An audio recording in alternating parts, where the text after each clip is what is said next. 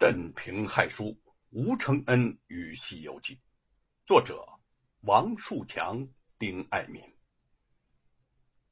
前边咱们把吴承恩与《西游记》是怎么回事简单的介绍了一下，这一回咱们就说说这吴承恩到底是怎么他就写成了这部世界名著《西游记》的。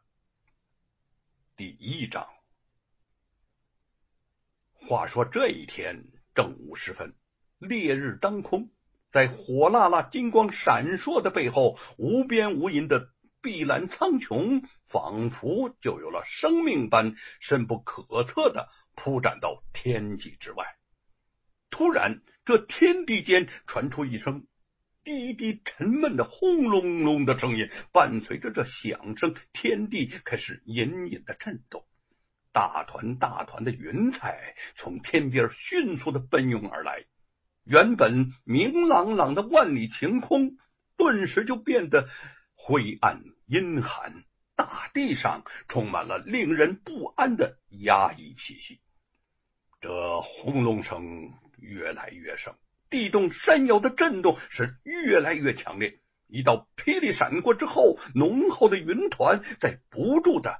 旋转旋转之后，形成了一个莲花般的漩涡。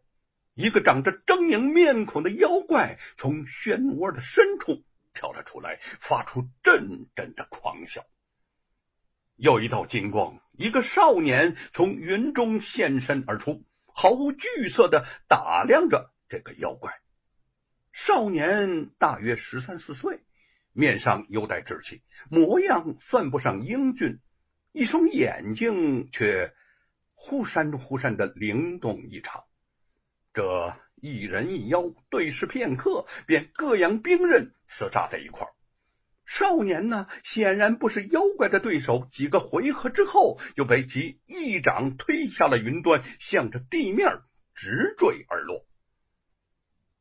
五色的云彩在身边变幻不定，叠至地面，这少年才发现。深州的景物已同天空迥然不同了。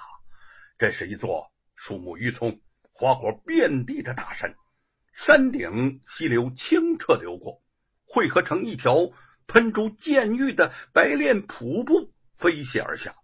瀑布的上方一块平滑如镜的石壁上，书写着三个大字水帘洞”。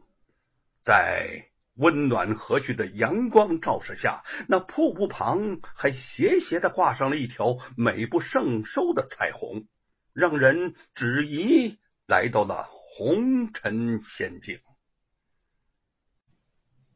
只见那少年又惊又喜，从地上爬起来，正在看个仔细，便听到水帘洞的山顶之上传来了一阵阵的猴闹喧哗之声。他抬眼望去。身穿威武光灿铠甲的猴王正在指挥着众小猴采摘山果。小的们，那个大红果子一定香甜可口，是老天赐给咱们的美味呀！他指着棵参天大树上结着的硕大赤金黄红果，兴奋地说：“等我把它给摘下来，我等痛痛快快的品尝一番。”大王，呃大王啊，大王！一只老猴子上前劝阻道：“呃，大王啊，呃，果子固然甘美，呃，怎奈那棵果树是天上太上老君为玉皇大帝所种，凡间不可擅动啊！” 猴王冷笑一声。呵 呵这万物本应属于天地，人人均等。凭什么玉皇大帝吃的美果，咱们却吃不得呢？我偏要尝上一尝。在众猴七嘴八舌的劝说中，他纵身就跃上了大树，采下果子，仰天大笑。阳光照在他华彩非凡的黄金铠甲上，头顶的凤翅紫金冠灿然生辉。猴王。傲立于山水之间，威风凛凛，豪气万丈。少年不禁心中一动：“哎嘿，哎，这这不就是爹爹时常讲起传说中的美猴王吗？他大喜过望，欢呼着就向美猴王的方向扑了过去，却不知道被哪块山石绊住了脚，不由得“哎呦”这么一声，眼前一黑。明正德十三年夏天的一个早晨，在淮安府山阳县河下镇一所普通的民居中，十四岁的少年吴承恩。从这样一个梦中就惊醒了。那个时候，他并不知道，也没有人能够想到，此后这个少年的一生都将和这个梦发生了千丝万缕、说不尽、道不完的关系。睁开眼睛之时，吴承恩的神情又有些怔怔的，梦中的一切似乎还清晰可见。美猴王的英姿历历如真，而自己却明明躺在卧房的床上，只有墙壁上贴着的美猴王画像还能与梦中的英雄产生一丝重合。母亲张氏拿着洗好的衣服走进来：“承恩，承恩呐，快起床吧，太阳都出来了。”吴承恩欠起身。揉了揉睡眼，思绪又回到了梦中。娘，娘，我梦见自己降妖出怪了。张氏疼爱的看看儿子，笑着问：“那你把那个妖魔鬼怪都打跑了吗？”吴承恩有些尴尬的摇摇头，不过很快他又兴奋起来：“我还梦见了美猴王呢。”他在一个山清水秀的地方，把玉皇大帝的果子都给吃了，就是这样吃的。他边穿衣服边学着美猴王的样子比划着。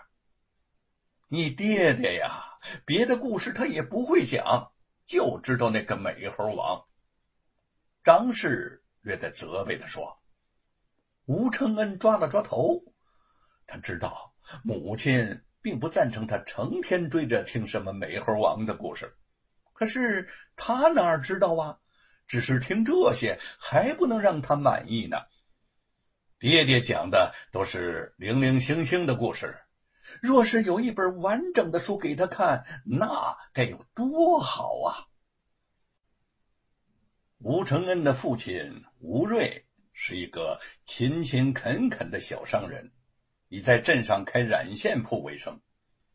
虽然祖上也算是书香门第，但吴瑞因幼年丧父，家境贫寒，在勉强完成学业之后，再也无力进入仕途。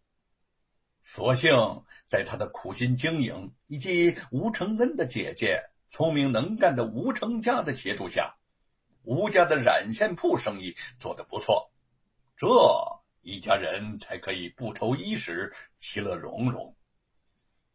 虽然父亲读书不多，但对于少年吴承恩来说，能够常常听到他讲自己最喜欢的美猴王的故事，就是最大的快乐了。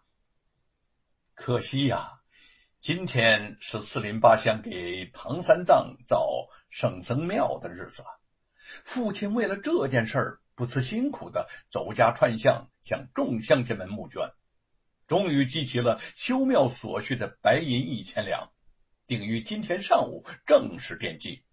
连姐姐吴成家也要去帮忙呢。听故事是指望不上了。吴承恩穿好衣服，吃过早饭，决定也去现场看看热闹。